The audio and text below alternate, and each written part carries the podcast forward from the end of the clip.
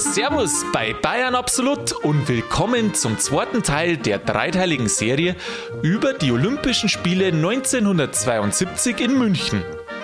Im letzten Teil sind wir stehen wir Minger mit einer erstklassigen Bewerbung den Sieg, den Zuschlag der Spiele errungen hat. Jetzt sind sechs Jahre Zeit, um Minger darauf vorzubereiten. Und schon langsam fragt sie aber der eine oder andere, wie das überhaupt gehen soll. U- und S-Bahn sind noch nicht baut. Das Olympiagelände, das ist erst nur eine grüne Wiesen. Und die ganzen nichtstaatlichen und privaten Bauten, die da notwendig sind. Oh weia. Wie soll das gehen? Wir befinden uns jetzt gerade in der größten Baustelle Europas. Ich bin der Mani und wünsche Ihnen viel Spaß beim Ohren.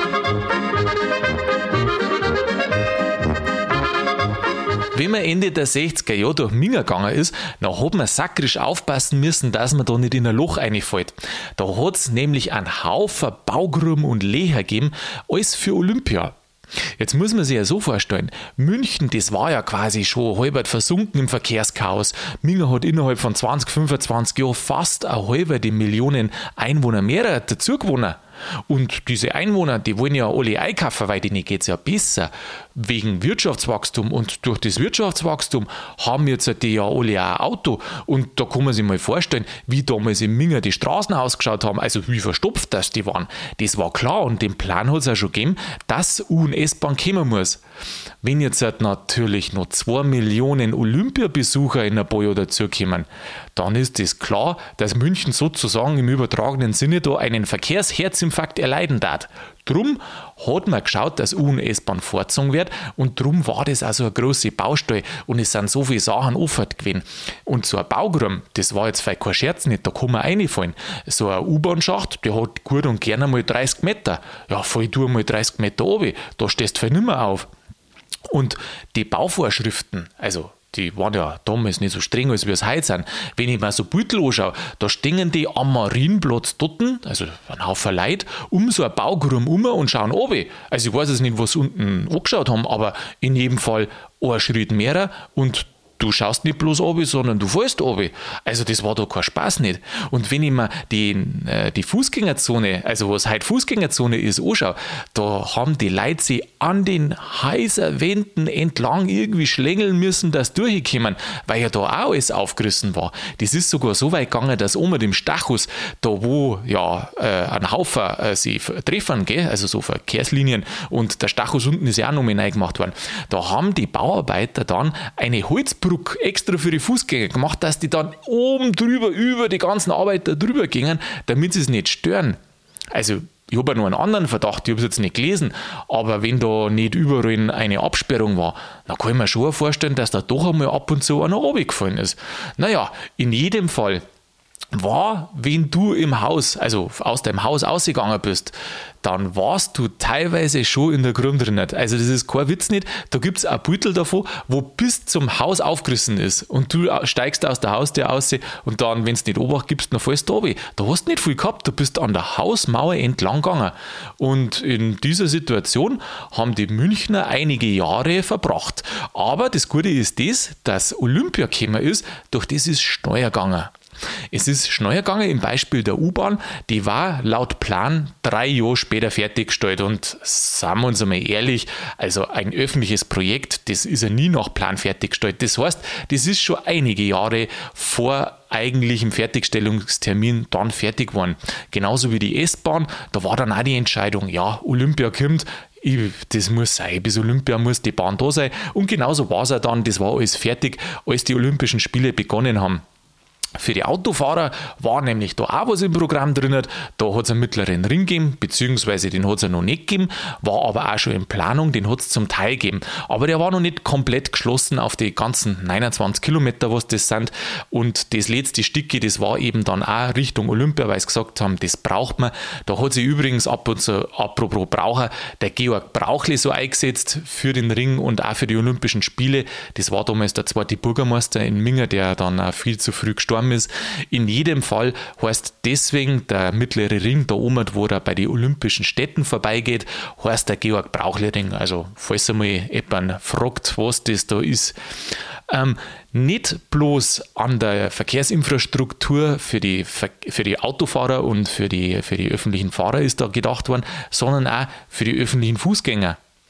Es hat keine Fußgängerzone damals noch nicht gegeben. Und das war schon was, also es hat schon Städte gegeben, wo Fußgängerzonen waren, aber man kann sagen, keine ist so konsequent und wenige sind so groß gemacht worden wie die in Minger.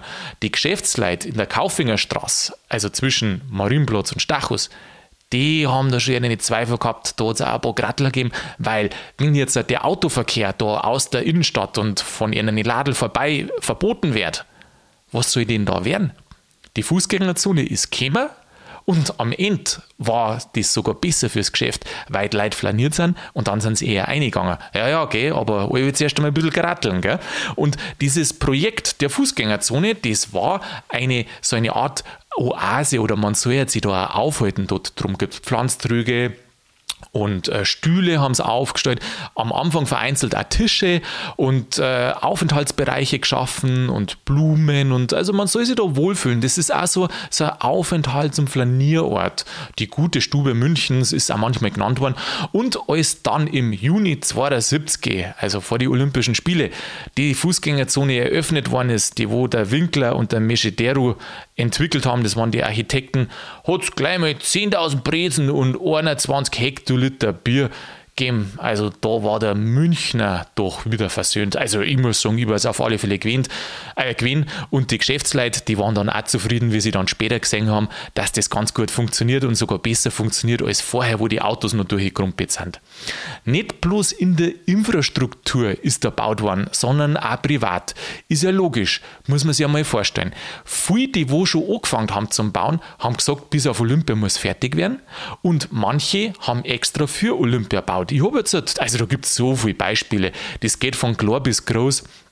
Die, jeder, der wo irgendwie ein Haus gehabt hat oder einen Laden oder irgendwas, die haben geschaut, dass sie es schöner machen. Das hat nicht jeder geschafft, nicht jeder hat mitgemacht, ist immer klar. Aber von klar, wie gesagt, bis groß bis zu, da sage ich jetzt einmal, BMW Vierzylinder einfach. Der BMW Vierzylinder, der hat unbedingt, zumindest äußerlich, bis zu den Olympischen Spielen fertig werden müssen, ist er auch geworden. Eröffnet worden ist er übrigens äh, 63, also äh, Entschuldigung, 73, aber das Äußere war vorher eben dann schon da. Genauso wie das Arabella Hochhaus, das ist in Bogenhausen, das kennt man vielleicht, das ist ein also ich finde, dass das so ein bisschen ein Betonklotz ist. Der ist 150 Meter lang, 19 Meter breit und ist 23 Stockwerke hoch. Also, das ist brutal. Da ist ein Hotel, ja, heute ist Hotel und Büro und Wohnung und so Arztpraxen und Kliniken sind da drin. Und früher, zu der Zeit war das natürlich super, dass das gebaut worden ist, weil das ist ein Heidenorns von den größten Hotels übrigens in Bayern. Und damals hat es natürlich viel Betten gebracht für die angestrengte Situation. Das kommt dann in der dritten Folge, im dritten Teil ein bisschen genauer. München hat nicht genügend Unterkünfte gehabt und da waren die froh über das Arabella Hochhaus. Ja, das ist jetzt im Jahr 2022 schon 50 Jahre alt und so ein bisschen wie bei den Olympischen Städten, da kommen wir ja später noch in der Folge dazu, fängt auch das Arabella Hochhaus zum Bresel noch und soll abgerissen werden bis 2030. Ein ganz lustiges übrigens Projekt, das war das Schwabilon. Das kennt man vielleicht nicht mehr. Das kennt wirklich bloß mal ganz alter Mingerer, weil nämlich das Schwabilon nicht lang gestanden ist. Das ist erstens einmal nicht rechtzeitig eröffnet worden zu Olympia. Das ist 73 eröffnet worden. Aber das war schon eine Schau. Da hat es Gut, was war das? Das war ein Einkaufszentrum und da hat es Restaurants hat's da drin gegeben und ähm, Kino, Biergarten, ein Haufen Sachen. Aber was ich so brutal finde, da hat es den Nachtclub Yellow Submarine gegeben. Da war ein 60.000 Liter Wassertank außen um und da sind Haifisch drin geschwommen. Das stelle ich mir brutal vor. ja, also Ende 73 eröffnet, Ende 74 zugemacht und dann ein paar Jahre später abgerissen. Baukosten 160 Millionen Mark. Das war, da können wir, nein, die verrät jetzt noch nicht. Äh, also merkt sich das, das Schwabelon 160 Millionen Mark und dann schauen wir mal, was später das Holz, äh, nicht das Holz, das Zeltdach vom äh, Olympiagelände gekostet hat. Schwabilon. Und eins mag ich nur sagen, weil das gehört einfach dazu, das Olympia-Einkaufszentrum, das war übrigens eine Konkurrenz zum Schwabilon, selbstverständlich, die sind eher fertig geworden, die sind schon zu Olympia fertig geworden, die hätte es ja ohne Olympia auch gegeben, also das OEZ. Aber natürlich, wenn da Olympia schon kommt und das daneben ist, neben dem Olympiagelände, dann ist ja Olympia-Einkaufszentrum ein super Name und hält sich bis heute. Das war übrigens der Ursprungsgedanke, war nicht, das irgendwie olympisch zu machen, sondern das war, um den Verkehr in der Stadt zu entlasten auch. Also da kommen jetzt wieder zurück auf das U- und S-Bahn. Das war eine Möglichkeit, um den Verkehr in den Griff zu kriegen. Und eine andere war, die Überlegung, was machen die Leute in der Stadt? Ja, die kaufen ein. Und was mache ich, dass nicht jeder mit dem Auto in die Innenstadt reinrumpelt? Ja, ich mache ein Einkaufszentrum draußen. Zwar schon nur in der Stadt selber, dass ja schön die Gewerbeeinnahmen und sonstiges da bleiben, aber doch am Rande, dass verkehrsmäßig entlastet ist. Das war so eine ursprüngliche Idee auch von dem Olympia-Einkaufszentrum und ist anscheinend bis heute noch erfolgreich. Gut, heute ist in der Stadt herin, heute darf man nicht mehr sagen, es ist am Stadtrand, aber es funktioniert genauso. Nachdem jetzt halt genug Infrastruktur da ist, also verkehrsmäßig, dass die Leute schön hinkommen, ja, fragt man sich natürlich, ja, wo gingen sie hin? Ja, selbstverständlich, sie gingen zum Olympiagelände und dazu kommen wir jetzt. Halt. Doch eins vorweg, bevor wir zum Olympiagelände kommen. Ich denke, es ist wichtig, einmal nochmal über die Vision zum Sprecher, weil die Vision nämlich sich über das gesamte Gelände erstreckt. Und was ist denn das überhaupt? Ja, wir haben es im ersten Teil oder ich habe es im ersten Teil schon angesprochen, die haben eine Vision ausgegeben von heiteren Spielen. Die, Spielen, die Spiele sollen offen sein. Das soll ja dann der Park, das Gelände wiedergeben. Mauern sollen überhaupt nicht sein und auch so Geschichten, wie man es oft in manchen Parks hat, dass man die Grünflächen nicht betreten darf. Das soll da nicht sein. Man soll hingehen dürfen, wo man mag, ohne Grenzen und man soll sie treffen. Sportler und Zuschauer Zuschauer und Gäste, die sollen alle gleich beieinander, also nicht am gleichen Platz, das geht ja nicht, aber die sollen sich treffen dürfen. Die sollen nicht unabhängig voneinander irgendwie existieren. Freilich, es hat das olympische Dorf gegeben, aber ansonsten sollen sie die auf den gemeinschaftlichen Flächen auch treffen. Da war der demokratische Gedanke auch, dass jeder Mensch was wert ist. Und das werden wir später dann sehen, wenn ich jetzt halt über das Olympiagelände ein bisschen rede. Und was ganz wichtig ist, das soll halt auch ein Gegenentwurf zu Berlin 36 sein in Berlin 36 war das Ganze eher alles pompös und macht und prachtvoll und das jetzige, das soll halt spielerisch werden, das soll halt leicht werden und das soll sich alles in der Architektur widerspiegeln. Und da gehen wir jetzt rein in die Architektur und fangen wir doch gleich einmal mit dem allerprägnantesten an. Also wir teilen das, ich teile das jetzt in drei Bereiche auf oder so war das damals von der Zuständigkeit aufgeteilt für die Gebäude an sich. Da war ein äh, Architekturbüro aus Stuttgart verantwortlich, nämlich Benisch und Partner. Für den Olympiapark war der Günther Cimek zuständig und für das Olympische Dorf, da waren Heinle Wischer und Partner zuständig. Ja, jetzt haben wir denen ja Ehre getan, gell? Jetzt gehen wir gleich mal zum Zeltdach, weil das Zeltdach für mich, wenn man von oben drauf schaut, das prägnanteste ist und von den Kosten her wahrscheinlich auch das ist das, was am meisten aus dem Ruder gelaufen ist. Nein, nicht bloß wahrscheinlich, sondern das ist 100% so. Also, für die ganzen Gebäude, für die Stadien und für das Zeltdach, da hat es eine Ausschreibung. Also, es hat für alles eine Ausschreibung gegeben, aber jetzt sind wir erst einmal bei den Gebäuden. Bei den Gebäuden war es auch so, dass sie dieses Architekturbüro Benisch und Partner, der Benisch, der wollte es überhaupt nicht bewerben. Aber der hat einen anderen Partner in seinem Büro gehabt, das war der Fritz Auer. Und der Fritz Auer, das war ein Olympia-Fan und der hat gesagt, da der wir uns unbedingt bewerben. Und der Benisch, der hat sich da eigentlich nichts ausgemalt und gar nichts, gell? Der Fritz Auer hat dann da so hinbastelt und hat in einer, ich glaube es war Zeitschrift oder Zeitung, hat er ein Foto von der Expo in Montreal gesehen, also vom deutschen Pavillon. Und der war da wie mit so einem Zelt aufgehängt. Das Dach war wie so eine Zeltaufhängung. Und dann hat er sein, sein Modell geändert und hat dann da über dieses Olympiagelände, über die Stadien da, hat dann dieses Zeltdach da so drüber da. Es hat übrigens geheißen, das Modell Damenstrumpf, weil da haben sie so, so Holzel haben sie da mit Damenstrümpfen bespannt und dann waren das diese typischen, also dieses Olympiadach halt. ja, zum Olympiadach, gell? das ist eigentlich das mit den Kosten, was am allerkrassesten ist, das hätte beinahe nicht mehr funktioniert.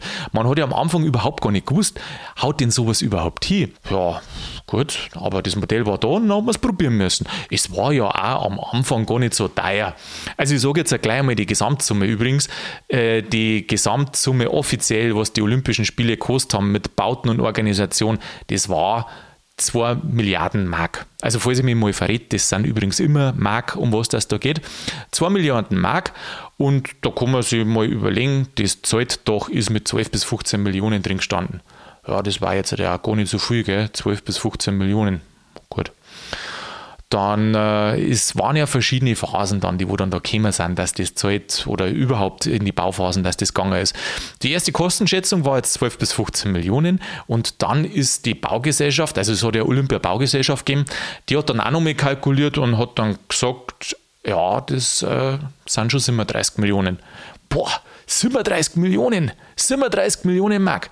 Das ist ja schon das Doppelte als wie in der Kostenschätzung, wo die am Anfang hausieren gegangen sind, äh, also quasi nach, äh, nach Bonn gefahren sind und überall hin und gesagt haben, was Olympia kosten wird. Und äh, mit da waren 15 Millionen drin. Ja gut, jetzt hat sie sich verdoppelt. Aber schließlich weiß man ja, öffentliche Projekte gehen und es ist was Neues und dieses Zeltdach im Olympiagelände, das könnte auch was Besonderes werden. Na gut, okay, Verdopplung, das macht man nochmal mit. Hm, gut. Dann hat die Olympia-Baugesellschaft aber das Projekt ausgeschrieben. Und was meinst du, was dort stand gekommen ist? 100 Millionen Mark. 100 Millionen Mark! Ja, dann hat die Olympia-Baugesellschaft gesagt, hat verhandelt, also wenn ihr jetzt nicht geht mit den Kosten zu den Baufirmen, gell, dann gehen wir das Ganze ans Ausland, dann bauen ausländische Firmen das. dann haben die Baufirmen gesagt, na gut, dann macht man nicht 100 Millionen, dann macht man 80 Millionen, aber ich sage Ihnen eins, das war eh wurscht, weil am Ende sind es 170 geworden. 170 Millionen Mark von anfänglichen 15 Millionen. Das ist eine Steigerung um das Zehnfache und zufälligerweise auch ungefähr 10% von dem, was Olympia offiziell kostet. Also dieses Zeltdach, das war eine wirklich kostspielige Angelegenheit, die wo beinahe mehrfach gestorben war, weil die, die wo für die Finanzen zuständig waren, gesagt haben, nein, das geht nicht, das kann man so nicht machen. Die haben dann im Laufe der Zeit das Zeug doch immer weiter zusammengestrichen und der Fritz Auer, das äh, Architekturbüro Benisch und Partner, hat dann auch den Fritz Auer ins Boot geholt, weil ja der sich auskennt, weil er das, das Zeug doch ursprünglich von ihm ist. Und der hätte auch schon beinahe ein paar Mal hingeschmissen, weil er gesagt hat, ob das funktioniert und beziehungsweise, das war eigentlich sein Hauptding, die Kosten laufen so aus dem Ruder. Mir nimmt ja keiner mehr für so Zeug doch Geschichten. Puh und dann haben sie Tests gemacht. Dann haben die Tests, was Tests gemacht, was ist bei Regen, was ist bei Sturm, bei Schnee. Also man will ja nicht, dass irgendwie das davor war. Oder was passiert, wenn ein Molotow-Cocktail draufhaut, was ist denn die, das bessere Material. Da sind so viele Tests gemacht worden, bis das einmal passiert ist. Also ich weiß auch nicht, das sind ja wirklich viel Kosten. Ich meine, heutzutage sagt man 170 Millionen Mark, ist ja nicht mehr viel. Aber sagen wir mal, heute 1,7 Milliarden Mark äh, oder Euro äh, oder was weiß ich. In jedem Fall denke ich mir, dass das damals wirklich ganz viel Geld war. Und heute sage ich, Mensch, ist das toll, äh, das ist schön und das repräsentiert den Park und auch super, dass sie die damals was Neues traut haben. Aber ich weiß einfach nicht, wie man in der Zeit lebt, wie man das dann sieht. Weil da denkt man ja, für so ein, so ein windiges Dach, äh, wo das Olympiastadion auch bloß halbert bedeckt ist, da muss man einen Haufen Geld. Pff, ja, keine Ahnung. Also ich bin in jedem Fall froh, heute, dass es ist, aber ist ja oft so, am Ende ist man oft froh, dass was passiert ist, was man am Anfang überhaupt sich nicht äh, gewünscht hätte. So, das zahlt doch. Überspannt eben das Olympiastadion, die Olympiahalle, und äh, die Schwimmhalle von Olympia. Da kann man dann äh, einigermaßen Drucker, zumindest wenn der Ring nicht von der Seite kommt, da unten drunter durchgehen. Ja, die Stadien, die sind auch alle komplett neu gebaut worden vom besagten Architekturbüro oder konzipiert worden und dann von der Baugesellschaft gebaut worden, bis auf zwei Sachen. Zwei Sachen waren vorher schon am Oberwiesenfeld. Also das Oberwiesenfeld war das Gelände, das heute Olympiagelände heißt. Das war damals ein Wiesen. Das haben sie zum, äh, ja, Flugtätigkeit war da dort und einmal eine Messe war dort und eine Kaserne war einmal dort. In jedem Fall war das hauptsächlich äh, grüne Wiesen und ähm, da sind zwei Sachen schon vorher dort gestanden. Also zwei vorolympische Bauten und das sind der Olympiaturm Also die hat vorhin einfach Fernsehturm geheißen und dann das Eisstadion, äh, das hat es vorher auch schon gegeben. Ja, dann darf ich mal sagen, lasst mir das mal mit den Gebäude. Äh, Wenn es ein bisschen genau interessiert, der kann da nochmal ein wenig mehr reinschauen. Und dann gehen wir mal zum Park weiter, zum Olympiapark. Den hat der Günther Cimmek verantwortet. Und da hat jetzt zwei Sachen ausstellen. Das ist auf der einen Seite der Berg und der See ja, Berge und Meer, gell? Berg und See. Der Berg ist ein Schuttberg von Minger. Ein Schuttberg. München ist ja wirklich äh, bombardiert worden, damals im Zweiten Weltkrieg, da ist einiges zusammengefallen. Und der Schuttberg am Olympiaberg, das war einer der Berge in Minger, da gibt es ja ein paar, wo der ganze Schutt hingehauen worden ist. Und das Ding, das ist über 60 Meter hoch. Also da ist schon einiges zusammengekommen. Und äh, die Idee von den Jimmick war eben, dass man die Landschaftsstruktur nimmt, die, wo man da vorfindet, im Oberwiesenfeld, also die Schuttberge, die sind dann später zum Bergerl und begrünt worden mit Rasen und alles. Aber dass man diese Struktur nimmt, und die Stadien und alles, was man macht, also die Gebäude haben ja äh, Benisch und Partner geplant, aber die Landschaftsplanung, wie man das alles anordnet, das war eben jetzt der Jimmick und der wollte sich anpassen an die Natur. Der wollte nicht die Natur unterwerfen oder die Landschaft, sondern der wollte sich anpassen bisschen was hat er dann doch unterworfen, aber mei, der Gedanke ist da und es ist auch ein harmonisches Bild, wenn man so drauf schaut, wie sich da die, die Hügel und der Berg und wie das auf und ab geht und das passt irgendwie alles. Das ist ja wie so eine kleine Symphonie, das, das passt zusammen und du hast da keine Barrieren, das kehrt alles, also irgendwie ist das so im Fluss. Ja, mei, vielleicht habe ich jetzt da aber auch gesponnen. Ich finde es auf alle Fälle, dass das gut passt. Und dann hat er eben, weil er auf die Natur geschaut hat, sich überlegt, da geht ja ein Kanal durch. Der Kanal, der kommt vom Nymphenburg, Nymphenburger Kanal und der läuft da durch, durch das Gelände und da kann man doch auch was draus machen. Dann hat er sich überlegt, einen Olympiasee. Also das, was heute Olympiasee ist, zum machen, den Kanal auf zum Stauen. Das hat er dann auch da. Der ist ähm, so 1,30 tief durch, durchschnittlich, an der tiefsten Stelle 1,40, also da als Erwachsener kann man da auch schlecht das Saufen, kann man auch reingehen und äh, er hat das nicht bloß als Kanalaufstauung verwendet, sondern ganz verrückt, dieses Olympiagelände, das ist natürlich ganz schön versiegelt. Das heißt, die Stadien und die, die, die Boden, der wo versiegelt ist, das Wasser, das Regenwasser, das muss ja auch irgendwo hin. Und das läuft zum Teil über unterirdische Röhren, läuft es auch in den Olympiasee ein. Das ist das, was den See auszeichnet. Und als drittes Element auf dem olympischen Gelände ist das olympische Dorf noch dazugekommen. Das ist von den Architekten Heinle Wischer und Partner errichtet worden und die Idee war, damals eine Stadt in der Stadt zu errichten. Also die Idee ist immer Nachhaltigkeit gewesen bei dem Olympiagelände. Das sieht man ja heute. Das wird ja heute noch genutzt. Wenige Sachen, wo nicht genutzt werden, wo schlecht genutzt werden. Aber der Großteil, der wird nach wie vor benötigt und das ist ja ein bisschen eine grüne Lunge oder eine grüne Freizeitmöglichkeit für die Bürger in der Stadt. Und das Olympiadorf, das war genau derselben Idee tragend. Die haben gesagt, später, wenn die Sportler weg sind, dann wird das vermietet und man wollte das dann auch günstig vermieten. Jetzt einmal zu den Zahlen. Heutzutage wohnen da 6000 Leute drinnen in dreieinhalbtausend Wohneinheiten und wie gesagt, da ist alles drin. Da sind Läden und äh, Schulen und äh, Kindergärten und die, die schönste ist das, dass autofrei ist. Also wenn ihr durchs Olympiadorf durchgeht, dann seht ihr kein Auto. Die sind unterirdisch. Unterirdisch sind die. Und genauso war das eben damals auch, so ein bisschen Stadt in der Stadt oder Dorf in der Stadt. Und die Sportler, die haben sich damals dort verpflegen können, dort die Verpflegung gegeben, dort eine Krankenstation gegeben. Also das war wie ein ja, wie eine kleine Gemeinde, die wo sogar zur Olympiazeit einen Bürgermeister gehabt hat. Heute haben sie keinen Bürgermeister nimmer dort, heute haben sie einen äh, Oli, also so einen Verein haben sie da, wo sie sich selber organisieren und schauen, dass was da wird, also wenn was geändert werden soll. Man muss aber auch dazu sagen, das war damals ein bisschen ein utopisches Projekt, man hat das gut gemeint. Wenn man draufschaut und ist best, dann kann man sagen, es ist ein bisschen viel Beton, aber das war damals die Zeit. In jedem Fall ist es schon so gestaltet worden, dass, dass auch Grünflächen durch so Pflanztrüge da mit drin sind. Die Gebäude, die Balkone gingen oft äh, nach hinten wickert, also versetzt, so terrassenmäßig. Und äh, eine Kritik muss man einer aber schon noch nennen. Damals haben sie gesagt, was dann da noch reinkommt, das ist ein sozialer Wohnbau, also so war das gedacht.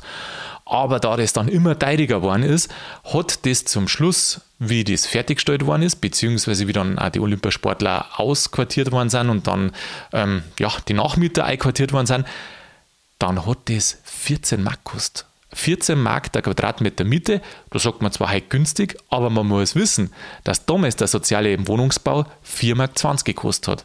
Also von 4,20 Mark auf 14 Mark ist natürlich schon ein, ein, Riesensprung und das war dann nicht mehr so sozial. Das merkt man auch. Und heute, wenn man den Statistiken, den Zahlen glauben darf, dann wohnen 90 Prozent der Eigentümer selber drin und das Olympische Dorf hat die höchste Akademikerdichte Münchens. Ja, das waren jetzt in relativer Kürze die wichtigsten Bauten und wichtigsten äh, baulichen Maßnahmen, die wo die Stadt Minger getroffen hat für die Olympischen Spiele auf die Vorbereitung. Und ich darf sagen, damit belasten wir es jetzt einmal und äh, dann hören wir uns jetzt ein klein im Abspann und dann im dritten Teil.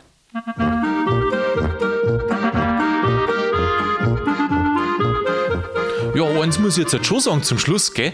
Der Münchner Bürger, der war damals durchaus leidensfähig. Ich meine, die ganzen Bauten, was da stattgefunden haben und gleichzeitig stattgefunden hat, die haben ja doch einen Trägern Schmutz und ein Verkehrschaos noch eingebracht. Und normalerweise war das Ganze ja ein bisschen weiter gestrickt worden, dann war es vielleicht ein bisschen leichter gewesen. Aber so war es doch ein paar Jahre ziemlich intensiv. Da muss ich sagen, Respekt, dass die das so gut durchgehalten haben. Aber mich freut es auch, dass die Mingerer dann eine schönere Stadt gekriegt haben und viele Infrastrukturmaßnahmen eher fertiggestellt worden sind und das Olympiagelände als Geschenk, muss man sagen, dazu gekriegt haben. Ja, für mich ist es ein Geschenk, dass ihr bis daher noch dabei wart. Das freut mich. Mich würde freuen, wenn ihr nächste Folge wieder mit dabei seid. Da geht es dann darum, was man alles anstellen muss, dass die Gäste in Minga bei den Olympischen Spielen gut geht. Ich hoffe, dass es bis dahin gut geht. Macht es gut und bleibt grübig.